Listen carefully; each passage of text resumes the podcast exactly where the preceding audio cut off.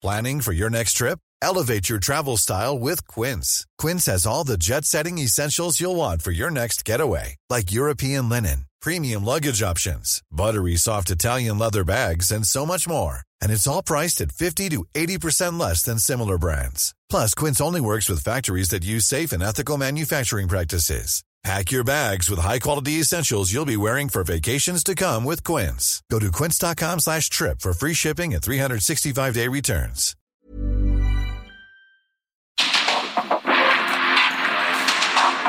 Porque el mundo actual no se entendería sin la economía, las finanzas y los negocios. Acompaña a Mario Maldonado, el columnista de negocios más joven y objetivo del periodismo financiero en su programa. Bitácora de negocios. I wanna dance by water beneath the Mexican sky. Drink some margaritas by. Listen to the mariachi play at midnight. Are you with me? Are you with me?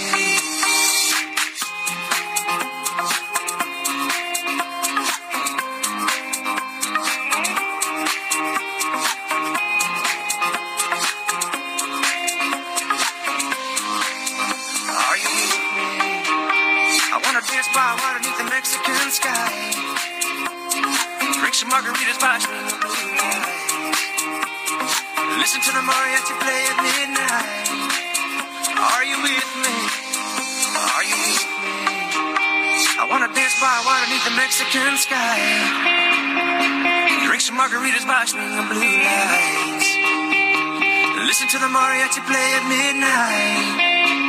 Are you with me? Are you with me?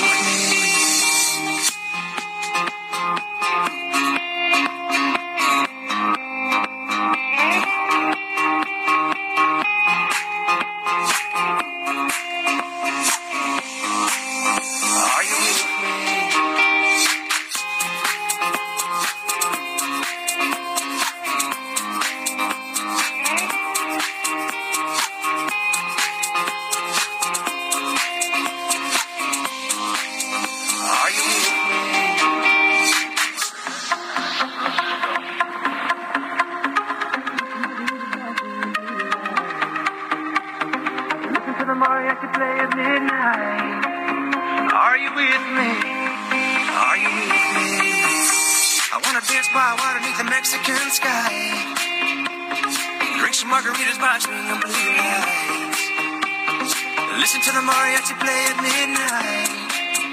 Are you with me? Are you with me?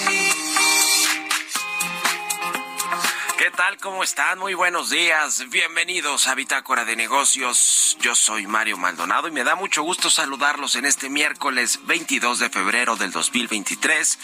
Estamos transmitiendo en vivo aquí en la cabina del Heraldo Radio, como todas las mañanas, tempranito, madrugando.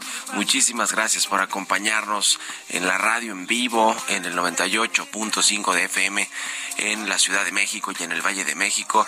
Y a quienes nos escuchan también en el resto de la República Mexicana, un saludo y gracias, gracias por acompañarnos. Eh, también a quienes nos oyen por las estaciones de radio, por internet y escuchan el podcast de Bitácora de Negocios a cualquier hora del día. Muchísimas gracias por acompañarnos y por arrancar sus mañanas o escucharnos a cualquier hora, porque ya la radio ahora es así.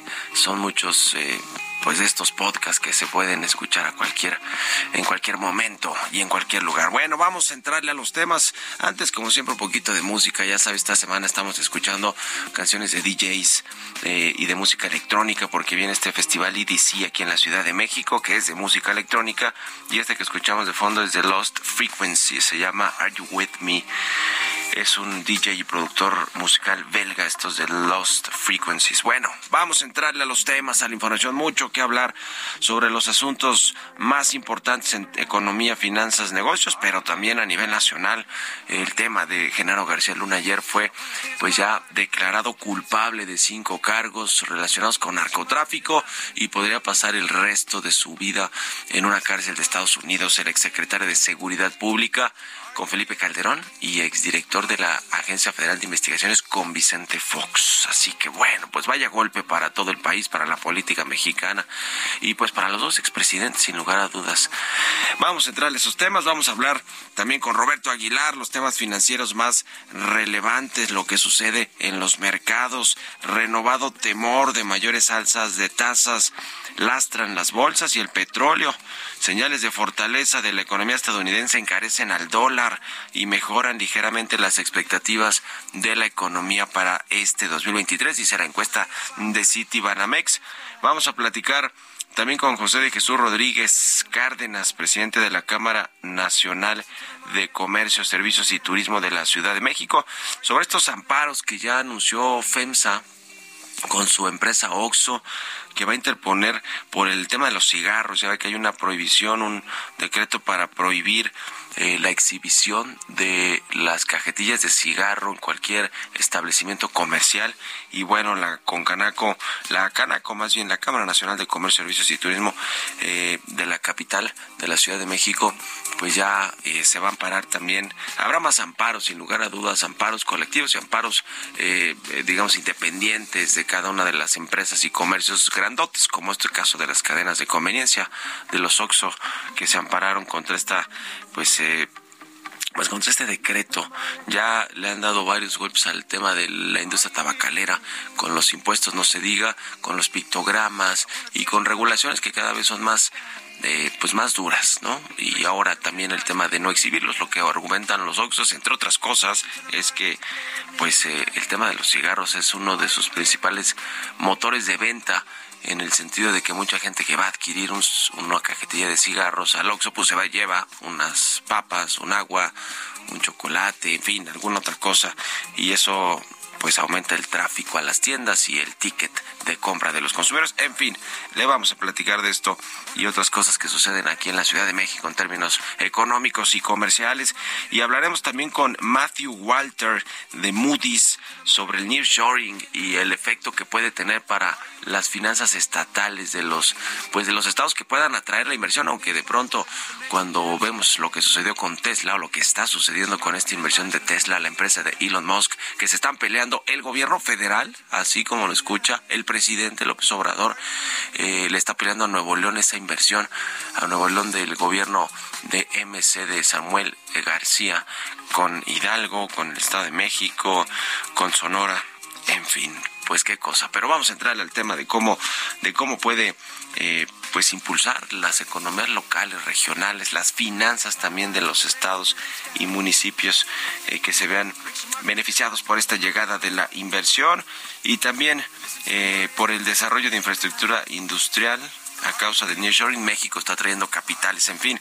Vamos a hablar de estos y otros temas hoy aquí en Bitácora de Negocios, así que acompáñenos, quédense con nosotros el resto de esta hora hasta las 7 de la mañana. Vamos al resumen de las noticias más importantes para comenzar este día con Jesús Espinosa.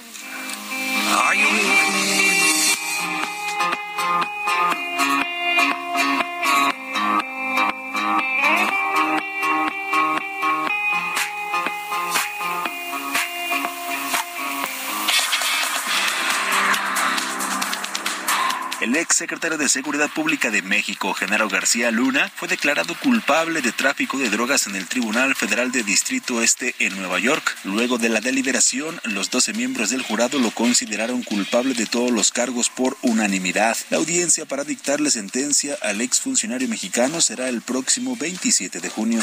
César de Castro, abogado defensor de Genaro García Luna, dijo estar extremadamente decepcionados luego de que el ex secretario de Seguridad Pública fue declarado culpable culpable por cinco cargos en una corte de Nueva York en Estados Unidos. We are extremely disappointed in today's verdict. After many years of trying to build the case against Mr. Garcia Luna with credible and reliable evidence, the government was forced to settle for a case built on the backs of some of the most notorious and ruthless criminals to have testified in this courthouse. The government had no reliable evidence to corroborate their witnesses. Mr. Garcia Luna, his family, and the defense team trusted in the process and trusted that the jury would see through the government's case. El presidente Andrés Manuel López Obrador reveló que está decidido que demandará al abogado del ex secretario de Seguridad Pública, Genaro García Luna, por los señalamientos que le hizo durante el juicio en la Corte del Distrito Este de Nueva York. Sí, está decidido, nada más estoy haciendo una investigación sobre cómo es el procedimiento, pero claro que sí, fíjense, si no me va a extrañar el juicio, que al final de cuentas yo fui el único este, señalado por su parte, el embajador de los Estados Unidos en México, Ken Salazar, a través de su cuenta de Twitter señaló que el veredicto unánime muestra el compromiso inquebrantable de su país por defender la democracia y tener cero tolerancia ante la corrupción.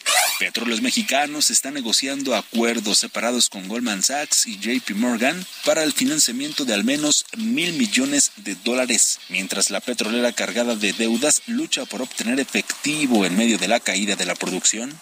El presidente del Instituto Mexicano de Ejecutivos de Finanzas, José Domingo Figueroa Palacios, aseguró que la guerra en contra de la inflación será larga en México, ya que en el corto plazo no bajará a la meta de 3% fijada por las autoridades monetarias.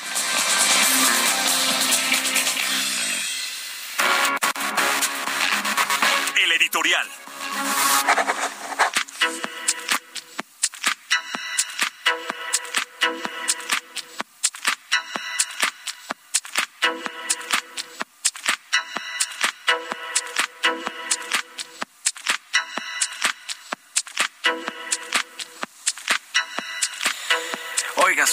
Tema de la inflación y las tasas de interés que hablamos mucho en este espacio de esto, bueno, pues es que hoy por hoy es uno de los problemas principales para la economía, para el crecimiento, tanto el tema del poder adquisitivo de los mexicanos por esta inflación y el aumento de los salarios que ciertamente ha habido en México, el salario mínimo que ha aumentado pues de forma muy considerable en este en estos últimos cuatro años.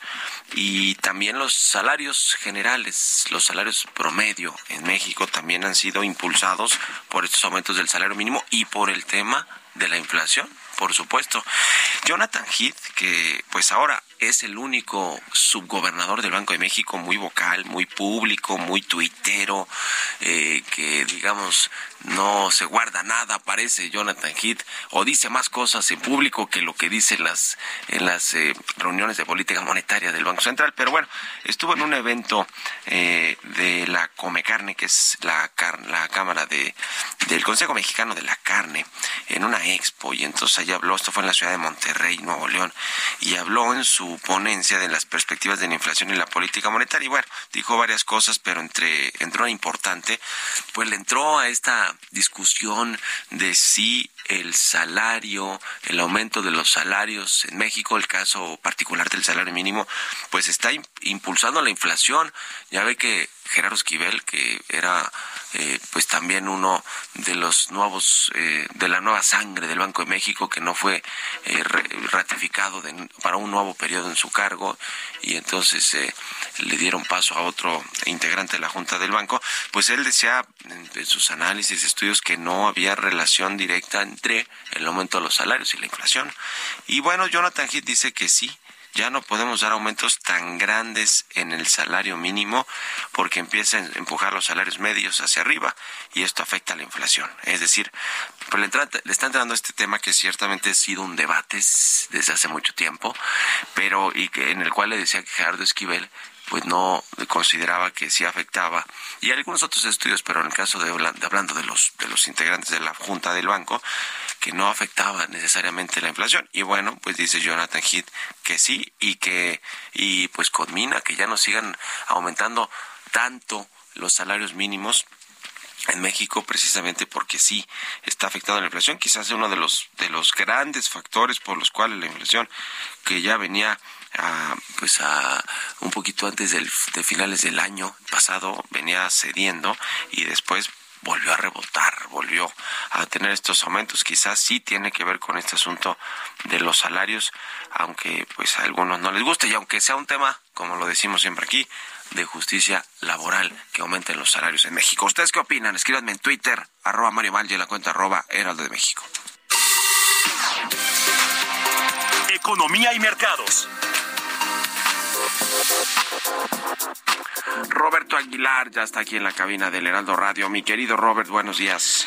¿Cómo estás, Mario? Me da mucho gusto saludarte a ti y a todos nuestros amigos. Fíjate que interesante sobre el tema que está sucediendo de la lectura de los indicadores económicos en Estados Unidos, que bueno, fueron muy positivos el día de ayer y esto pues al final del día demuestra que la economía pues no se ha debilitado que las perspectivas de una desaceleración o una recesión podrían ser más tarde de lo que se había estimado, pero sobre todo, Mario, pues que el incremento de las tasas seguirá porque la economía pues está resistiendo, es decir, todavía hay una fortaleza justamente en la economía y el aumento de tasas tendrá inevitablemente que seguir en Estados Unidos. Y hoy se podría comprobar un poco más de esta eh, hipótesis, Mario, al dar a conocer las minutas de la última reunión de política monetaria en Estados Unidos. Mientras tanto, te platico que las bolsas asiáticas caían justamente a su nivel más bajo en más de 40 días, lastrada por el peso de las perspectivas de nuevas alzas de tasas y las tensiones geopolíticas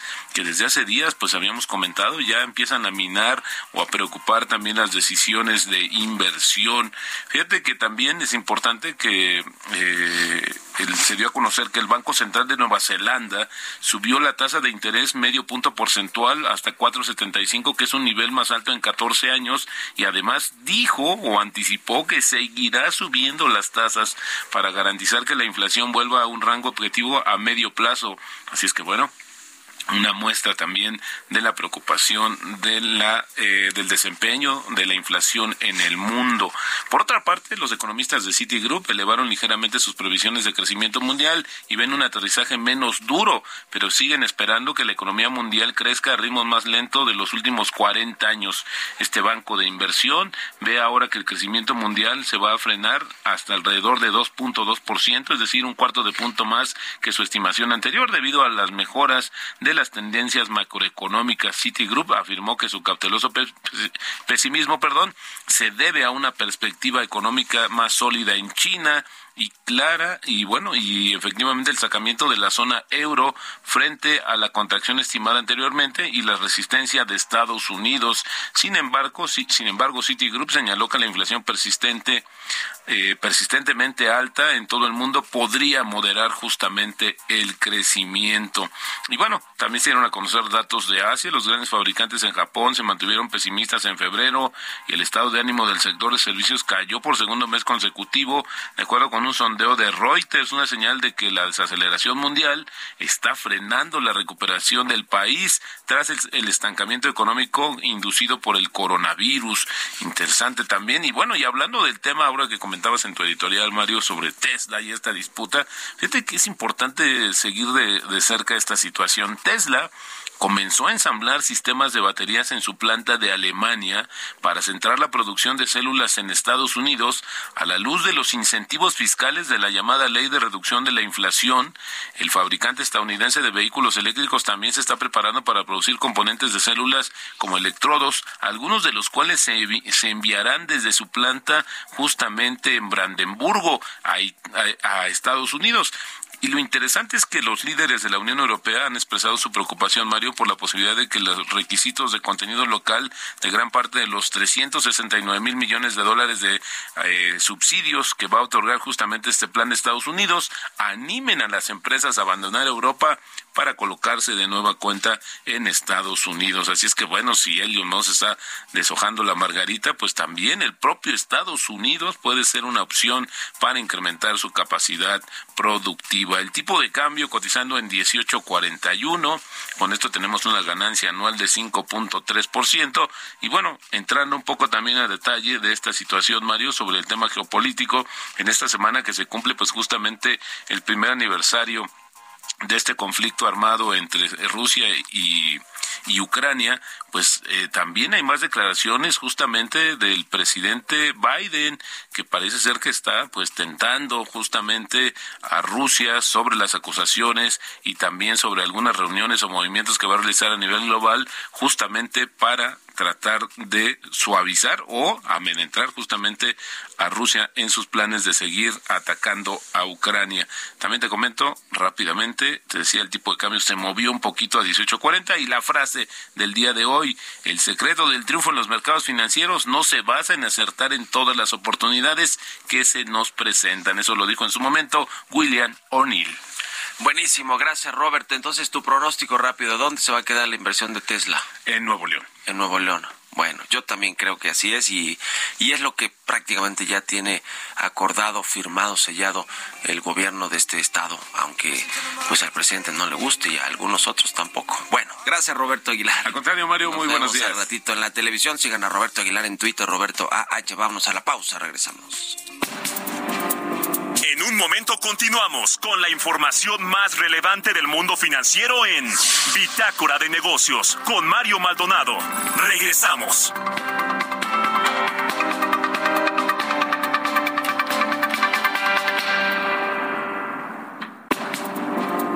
Estamos de vuelta en Bitácora de Negocios con Mario Maldonado.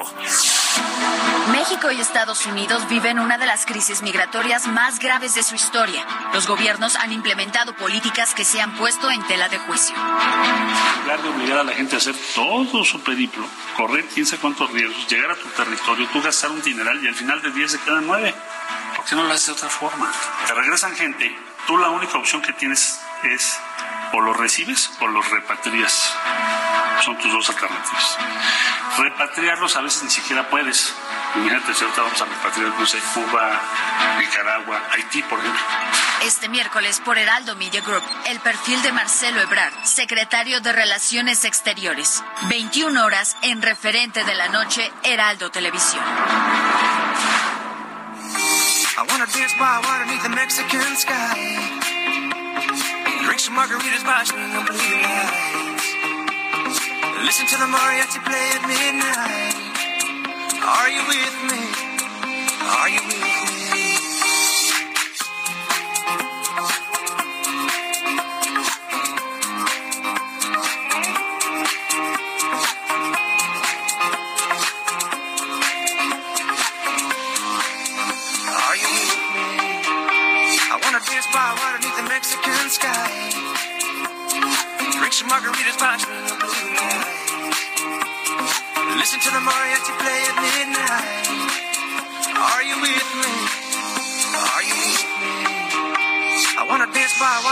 Mexican sky. Ya estamos de regreso aquí en Bitácora de Negocios. Son las 6 con 32 minutos, tiempo del centro de México. Y regresamos escuchando un poquito de música antes de irnos con la segunda parte de la información aquí en Bitácora de Negocios. Estamos escuchando a Lost Frequencies. Se llama Are You With Me, esta canción. Y la escuchamos a propósito de que viene un festival de música electrónica aquí en la Ciudad de México que se llama EDC. Muy conocido, yo nunca he ido, pero dicen que es bueno. Y que se llevará a cabo, pues ya, en 24, 25 y 26 de febrero en el Autódromo Hermano Rodríguez. Así que este fin de semana estará con todo la música electrónica aquí en la capital del país. Vamos con el segundo I'm Sandra, and I'm just the professional your small business was looking for. But you didn't hire me because you didn't use LinkedIn jobs. LinkedIn has professionals you can't find anywhere else, including those who aren't actively looking for a new job but might be open to the perfect role, like me. In a given month, over 70% of LinkedIn users don't visit other leading job sites. So if you're not looking on LinkedIn, you'll miss out on great candidates like Sandra. Start hiring professionals like a professional. Post your free job on linkedin.com/achieve slash achieve today. resumen de noticias con Jesús Espinosa. Listen to the mariachi play at midnight. Are you with me? Are you with me?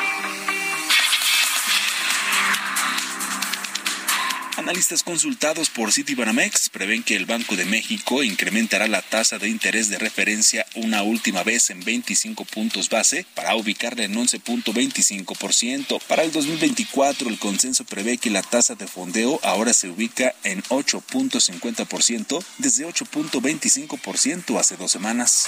El Centro de Estudios Económicos del Sector Privado advirtió que la apreciación del peso frente al dólar perjudica la competitividad de México, la cual también es presionada por mayores costos laborales por los pronunciados aumentos de los salarios mínimos y la ley para subir el número de días de vacaciones. Un reporte del American Chamber of Commerce México indicó que la expectativa de crecimiento del Producto Interno Bruto para el país al final del año se estimó entre 1 y 1.2%. Señaló que para 2023 esperan una inflación general interanual de 5.5% y una tasa de interés de 10.25%. El Instituto Nacional de Estadística y Geografía informó que la tasa de desempleo en México descendió en el cuarto trimestre del 2022 a un 3% de la población económicamente activa, un dato inferior al 3.7% del mismo periodo de 2021.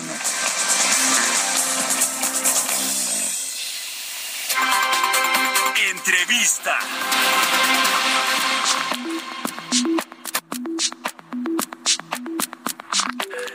Aquí le platicamos sobre esta este decreto en materia de la Ley General para el Control del Tabaco que entró en vigor el 15 de enero, que, que entre otras cosas pues eh, prohíbe, endurece las medidas en contra de los cigarros y eh, prohíbe eh, que se exhiban los cigarros en las tiendas, en las tiendas, en cualquier comercio de país. Y bueno pues le decía el caso de FEMSA con Oxo que ya logró un amparo eh, que le otorgaron una suspensión incluso definitiva, no una provisional, sino definitiva contra este decreto y puede vender y exhibir los cigarros y la publicidad de cigarros en sus establecimientos, pero no es el caso de todos los negocios y comercios de la Ciudad de México y vamos a hablar precisamente de pues lo que están haciendo los comercios con José de Jesús Rodríguez, presidente de la Cámara Nacional de Comercio, Servicios y Turismo de la Ciudad de México. ¿Cómo estás? Jesús, muy buenos días. Mi querido Mario, un verdadero placer saludarte y saludo a todo tu auditorio. Pues cómo va este tema, porque generó desde el inicio pues eh, sorpresa y también reticencia de algunas empresas, eh, como este caso de, de, Oxxo, de FEMSA. Me parece que, que, Walmart también está en esa misma línea. ¿Cómo lo ven ustedes ahí en la Canaco Ciudad de México? Eh, gracias, Mario. Mira, efectivamente, quiero hacer una mención antes de, de, de entrar en materia. Desde luego la Cámara de Comercio de la Ciudad de México está a favor de la salud, está a favor de el respeto a los no fumadores, a espacios libres de humo. Sin embargo, donde no podemos coincidir de ninguna manera es justamente en una imposición que eh, viola las propias leyes y parece mentira la eh, el decreto para la modificación del reglamento de la Ley General para el Control del Tabaco, eh, publicada en el Diario Oficial el 16 de diciembre del 2022 y que entró en vigor, por cierto, el 15 de enero de este año, pues es violatoria a la legalidad de, de la venta de los productos que eh, tienen ese derecho y que además están sustentados en la propia ley. Entonces, evidentemente esto eh, pues causa un daño al comercio en donde eh, debemos entender que el cubrir estos exhibidores no inhibe el consumo, no inhibe el consumo, pero sí viola el, eh, la libertad de eh, ejercer el libre comercio cuando los productos son legales. Y a mí me parece que esto, sin duda alguna, eh, eh viola el Estado de Derecho. Y es por eso que eh, existe la posibilidad de que estas empresas de cualquier comercio se ampare. Y créeme que sí ha habido una gran cantidad de amparos en nuestra organización. Bueno, el reclamo ha sido generalizado y el tema eh, que inclusive eh, se menciona que la Cámara de Comercio está a favor de que se consuman productos que dañan la salud, nosotros estamos a favor de la legalidad. Y eh, un eh, decreto de estas características, sin duda alguna, viola la propia ley e inclusive atenta contra la propia Constitución en su artículo quinto. Dicho lo anterior, es por ello que cuando las empresas se amparan, pues eh, sin duda alguna como lo pasó, como lo estamos viendo con Oxo, pues queda totalmente articulado el, el, amparo definitivo, como lo acabas de mencionar, y esto se va a multiplicar y van a venir en cascada todos aquellos que se ampararon que eh, los podríamos contar por cientos, aunque, eh, bueno, evidentemente no tenemos esa cifra aún porque irán saliendo estos amparos, la gente se fue amparando y, por cierto, tienen hasta el 24 de febrero para ampararse, bueno, pues los amparos eh, irán prosperando. Pero aquí el tema no es si es el cigarro o no, es la ilegalidad del acto y el día de hoy, bueno, pues están obstaculizando el poder mostrar este producto que, reitero, no inhibe el consumo, pero después se va, ¿qué se va a prohibir? Se van a prohibir pues los refrescos, eh, eh, los productos chatarra, las bebidas alcohólicas, ese es el tema estimado Mario. Sí, sí, sí, sin duda alguna es un asunto estrictamente legal. Entiendo este tema de los de los espacios libres de humo y de y del daño que efectivamente hace el cigarro, ¿no? A, la gente, pero bueno, pues ahí parece que el decreto eh, no se hizo de la manera adecuada en términos jurídicos estrictamente y bueno, pues entonces da puerta, da da eh, paso a estas eh, impugnaciones o a estos amparos, suspensiones, ¿no? que ya otorgan los jueces. Y permíteme decirte algo más. Mira, eh, eh, la violación del Estado de Derecho es lo que daña, porque también incentiva eh, el comercio informal. Es decir, no lo puedes exhibir en un mostrador que, que además es legal hacerlo, porque ya está regulado en la propia Ley General para el Control del Tabaco, pero entonces en la calle te encuentras que en un semáforo están exhibiendo todos los cigarros y el, y el consumidor va a elegir el que quiere y ahí no hay ninguna restricción. Va a incentivar este tipo de medidas el comercio informal y eso sin duda nos daña a todos. Pero por otro lado también inhibe la inversión, porque eh, tú imagina todas aquellas personas que han invertido en sus eh, locales comerciales, en restaurantes, en hoteles, en donde han diseñado un espacio específico para que la gente que fuma tenga ese lugar para hacerlo y proteja a aquellos que, que no son fumadores, bueno, pues estos espacios también se ven afectados porque también eh, eh, eh, determina la prohibición de, fumar en estos espacios en donde hubo una inversión ya para ello y, sin duda alguna entonces causa un daño y genera debemos de entender que estos estos productos también generan comercio generan empleos. No estamos a favor reitero de que eh, se consuman productos que dañan la salud de ninguna manera, pero para eso hay otras medidas. Me parece que más allá de un decreto en un reglamento de estas características, que sin duda alguna es violatorio y por eso eh, la Suprema Corte de Justicia determina a través de un amparo definitivo que no procede, eh, hay otras medidas como puede ser una verdadera campaña para incidir en los fumadores para que estos dejen de fumar una campaña de salud que sin duda alguna nosotros como institución apoyamos, pero lo que no podemos apoyar y, además nos tendríamos que oponer y defender los intereses de, los representados, de los comerciantes legalmente establecidos, es efectivamente el que existan decretos que violan un producto que es legal su venta. No nos importa si el producto es o no, qué características tiene. Lo que nos interesa a nosotros es que la legalidad se cumpla y que existan los otros vehículos para poder inhibir, en este caso, eh, a los eh, eh, a través de una campaña, como lo he mencionado, pero que se mantenga el Estado de Derecho, que es algo fundamental para poder transitar todos en una convivencia sana, armoniosa y legal. Sí, sí, sí. Además está, además de las campañas de eh, gubernamentales para inhibir o buscar disminuir el consumo de cigarro y otras cosas, también están los impuestos, ¿no? Que los impuestos eh, de pronto también cuando se van muy arriba generan este mercado ilegal y el contrabando, en fin, en fin, es, es complicado sin duda alguna y además esta ley general para el control del tabaco, estas modificaciones que se hicieron, pues también, entre otras cosas, consideran pudieran prohibir, eh, además de la publicidad, de la promoción, la exhibición de los cigarros, pues que se fume en, en las, en ese, digamos, en espacios incluso abiertos, ¿no? hablamos mucho del caso del Zócalo capitalino y de todas estas calles donde está prohibido ya fumar, que, que, que, bueno, pues eso, eso parece que se, que, que va, que va en la, en la dirección correcta. pues ya, ya veremos, están haciendo amparos colectivos o con el caso de Oxo ya se digamos se siente un buen precedente para que cualquier establecimiento, comercio, cadena pueda pueda subirse a estos amparos, a estas suspensiones definitivas. Claro, mira, eh, eh, tienes toda la razón. Que los amparos que se están llevando a cabo después de este primer amparo, desde luego, incentiva que la gente que no se ha amparado hasta esta fecha lo haga.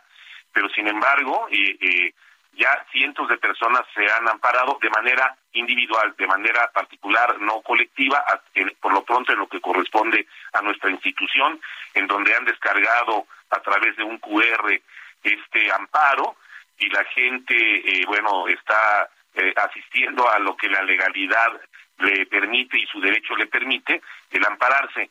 Pero eh, el mensaje, como bien lo has dicho, estimado Mario, el mensaje es que eh, no se trata eh, solamente de pensar de que se debe de eh, inhibir, que es la vía correcta, estar pensando en la salud de los demás, tratar de inhibir el consumo es correcto, pero el taparlo para su exhibición no es lo correcto porque ni siquiera disminuye el consumo.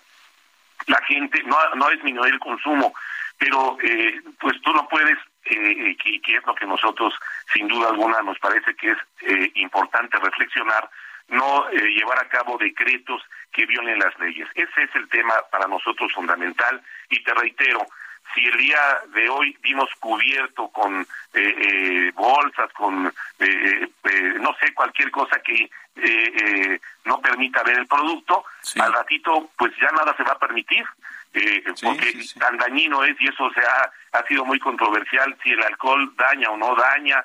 El, el, problema es la cultura del consumo, que eso es lo que tendríamos que estar trabajando para que la gente entienda cuáles son las consecuencias del consumo de un producto, pero no podemos tener tapado todo en un establecimiento que está diseñado para ello, para ofertar sus productos de manera legal y que el consumidor puede elegir cuál es el consumo que él prefiere, pero no no de esta manera. Entonces, creo que eh, el resultado está ahí, eh, eh, que van los amparos a ir prosperando y, seguramente serán en las características de este amparo de Oxo, que es de manera definitiva. Ya, estimado Jesús, en un minutito, este asunto de la tramitología, supe que hablaron de ese, de ese tema en un foro de emprendedores.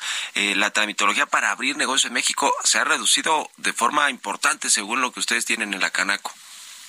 Bueno, mira, estamos en ese proceso de la tramitología no es este eh, eh, aún no eh, llega a concluir pero efectivamente nosotros creemos que la única medida para que se incentive la economía de esta ciudad es disminuyendo la alta regulación que existe y lo que encarece ser un empresario. Y por eso la gente se va sin duda alguna al comercio informal.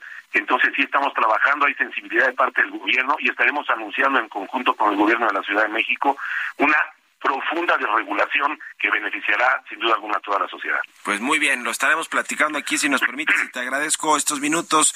y como siempre, José de Jesús Rodríguez, presidente de Canaco Ciudad de México, gracias por estar aquí en el Heraldo Radio. Un abrazo y buenos días.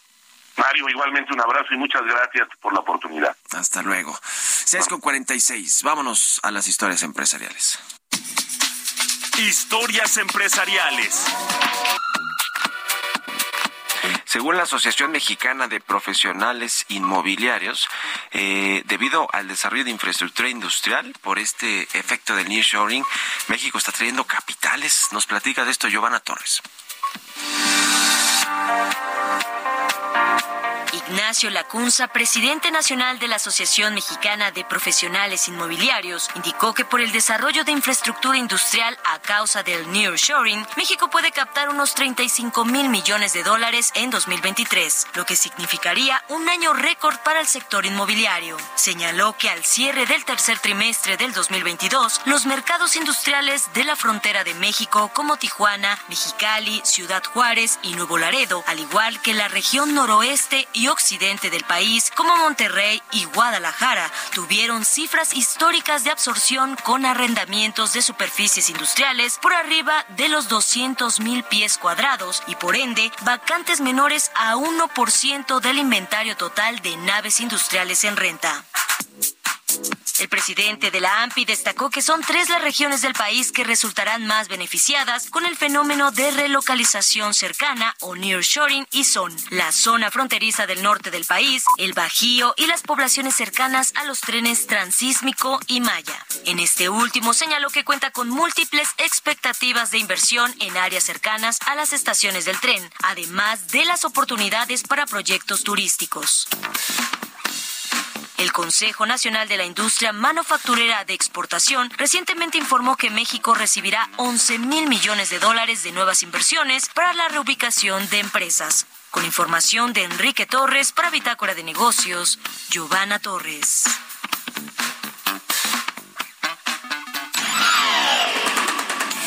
Mario Maldonado en Bitácora de Negocios.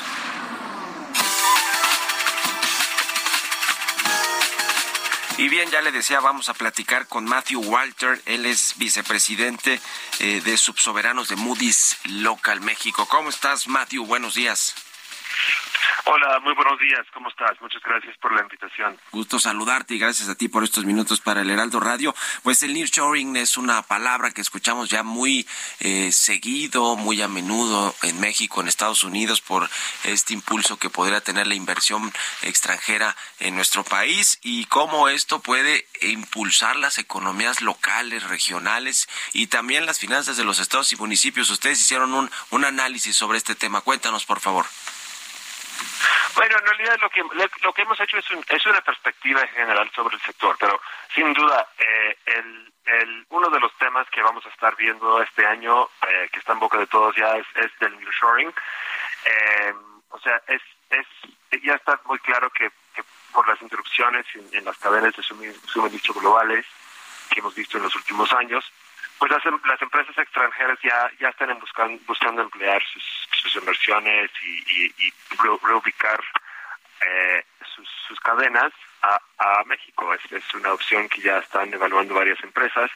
Yo creo que la verdad el impacto mayor es, es, es to, eh, todavía está por ver. O sea, estamos estamos eh, recién em, empezando a ver esta tendencia. Eh, pero nosotros creemos que sin duda los estados de México que van a estar más beneficiados en términos del crecimiento en, en inversión extranjera van a ser los estados, obviamente. De... Uh -huh. Lo, los estados del norte, del norte del país. ¿Nos escuchas ahí, Matthew? ¿Cómo, perdón? Ah, eh, lo que pasa sí, es que no, se, se, cortó se, cortó un poco la, la, comunicación, pero nos decías, los estados que van a ser más beneficiados por el nearshoring son los del norte, los que están pegados a la frontera con Estados Unidos. Exacto, sí, o sea, en, en general son, son los estados que, eh, pues a lo mejor ya tienen algunos enlazos comerciales más importantes en, en, con el Estados Unidos, pero que, que probablemente se van a profundizar. Eh, en adición, la otra región del país que creemos que se va a beneficiar es el centro, el centro, ¿no? O sea, que también eh, está bien conectada, eh, comunicada con, con con los Estados Unidos, con, con la infraestructura, infraestructura que, que existe. Entonces, eh, pues ahí es donde más o menos estamos viendo el mayor impacto. Pero eh, vemos esto dentro de un contexto de, de, una, de una perspectiva general para el sector de estados y municipios muy estable. Esto fue un poco el, comentario que, que, nosotros hicimos en, en nuestra nueva publicación. Eh, estamos viendo un, un 2023 en que los estados y municipios pues van a beneficiar de un crecimiento fuerte en sus ingresos por varias razones. Eh, y, bueno creemos que esto fundamenta una perspectiva estable para 23 eh, pues ya después de algunos años de complicaciones Ahora los estados efectivamente pues viven de las transferencias y participaciones federales para pues eh, detonar crecimiento a través de inversión en obra pública, infraestructura, eh, programas sociales, etcétera. Eh, y parece que este 2023 no les pita tan mal, ¿verdad? En general a los estados. Y también te pregunto junto con esto el tema de las tasas de interés, porque además los estados también necesitan este dinero para pagar su deuda eh, pública, etcétera. ¿Cómo está este asunto con las tasas? Exactamente. Bueno, del lado de, de las transferencias, la, buena noticia para los estados y municipios es que ya en el, en el presupuesto 2023 del gobierno federal, pues contempla un, un crecimiento importante. Estamos viendo, proyectando un crecimiento nominal de 14% en las participaciones, que esto es una fuente muy importante de ingreso operativo para, para el sector. Entonces, esto alivia un poco las presiones que, que van a enfrentar o, les va a permitir absorber presiones eh, en términos del gasto eh, que, que, derivan de una inflación que todavía está alto, o sea, está cediendo, ya empieza a ceder, pero pero sigue siendo alto. Entonces las participaciones van a ayudar con esa presión. Y el otro que es muy, también muy importante eh, que mencionaste las las transferencias.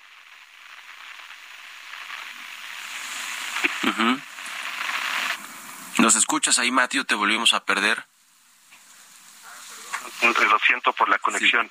Eh, estaba comentando sobre las transferencias que se usan para fondear eh, infra y, algunos programas sociales, que son las aportaciones. Y ahí es muy interesante porque en 2023 se proyecta que esas transferencias pues van a crecer a un ritmo de 10% eh, que es muy por encima del, del, del, ritmo histórico, que es alrededor, alrededor del 5%. Entonces, en ese sentido, tanto en participaciones como en aportaciones, el sector va, va a recibir eh, un crecimiento importante en, en transferencias del, del gobierno federal. Ahora, lo que dices de las tasas de interés, sí son altas, ¿no? O sea, y, y, y, y bueno, estamos viviendo un momento de, de política monetaria apretada eh, y, y, sí tiene, tiene un, efecto en, las tasas de interés y los, los costos de intereses para, para los estados y municipios. Pero ahí también nosotros creemos que eh, con, con los mayores ingresos y también con las los niveles generalmente bajos de, de, deuda que estamos observando ahorita en el sector, que van a poder absorber estos costos de interés sin, sin gran tema. Muy bien, pues te agradezco, Matthew, como siempre, estos minutos. Un abrazo y muy buenos días. No, muchas gracias. Es Matthew Walter de Moody's México y con esto nos despedimos. Gracias a ustedes por habernos acompañado. Se quedan con Sergio y Lupita en estas frecuencias del Heraldo Radio. Nosotros nos vamos al canal 8 de la televisión abierta, las noticias de la mañana y nos escuchamos mañana aquí tempranito a las 6. Muy buenos días. Esto fue Bitácora de Negocios con Mario Maldonado.